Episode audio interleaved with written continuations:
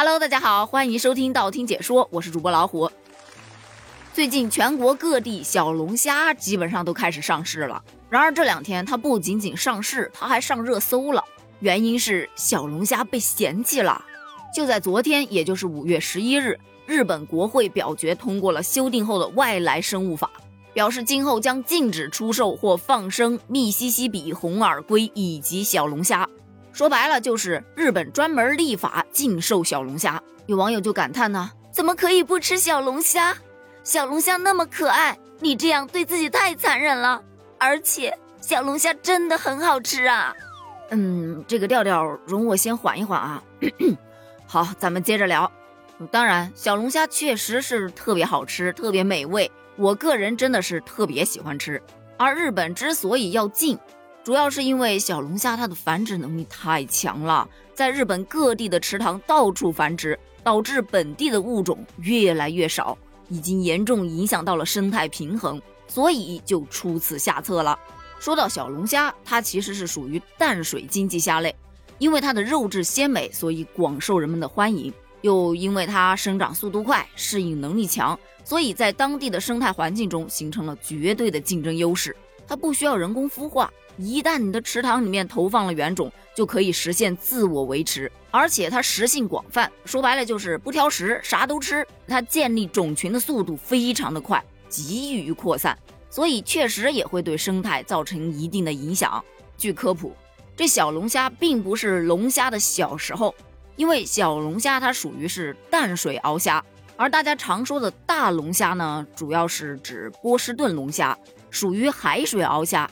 但这俩哥们儿都属于鳌虾，和龙虾其实没半毛钱关系。真正的龙虾就是咱们平时说的澳洲龙虾，它最大的特点就是没得钳子。虽然都叫龙虾，但这血统不一样，价格自然就天差地别了。而且我上网查了一下关于小龙虾的资料，结果发现咱们国家的小龙虾是二十世纪三十到四十年代从日本引进的。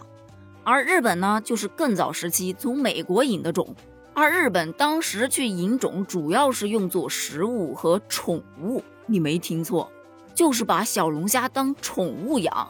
这个想法在我脑海当中冒了那么一下，我就给掐灭了。你不能吃养它干啥呀？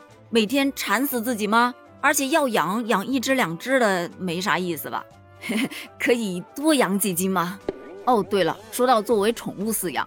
日本国会表决通过的这个外来生物法就规定了，虽然说禁止出售，但是可以作为宠物饲养。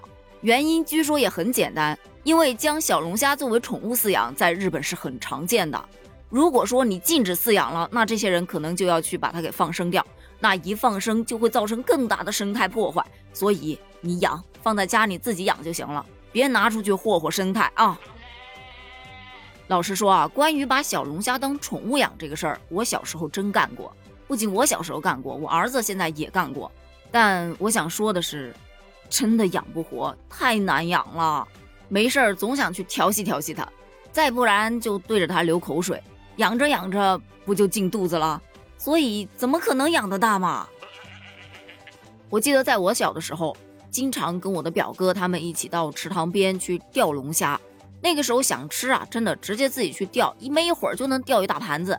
而现在随着小龙虾的接受度越来越高，而且它吃的方法越来越多，这价格也是水涨船高，一度都让人吃不起呀。就那酒店里面一份儿可能就要一百九十八、两百八十八什么的。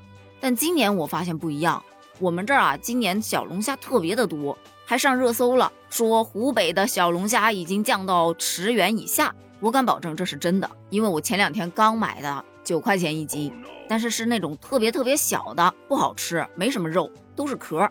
大一些的肉自然多一些，而价格自然也就贵一些，但是也差不多十四五块。再大一点的，差不多有十八块到二十块的。呃，当然我说的是生的啊，就是还活着的时候。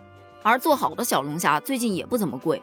有按份的，也就是一盘子大概八十八块钱，目测应该有个三四斤的样子。如果说一份吃不完，你也可以按斤称。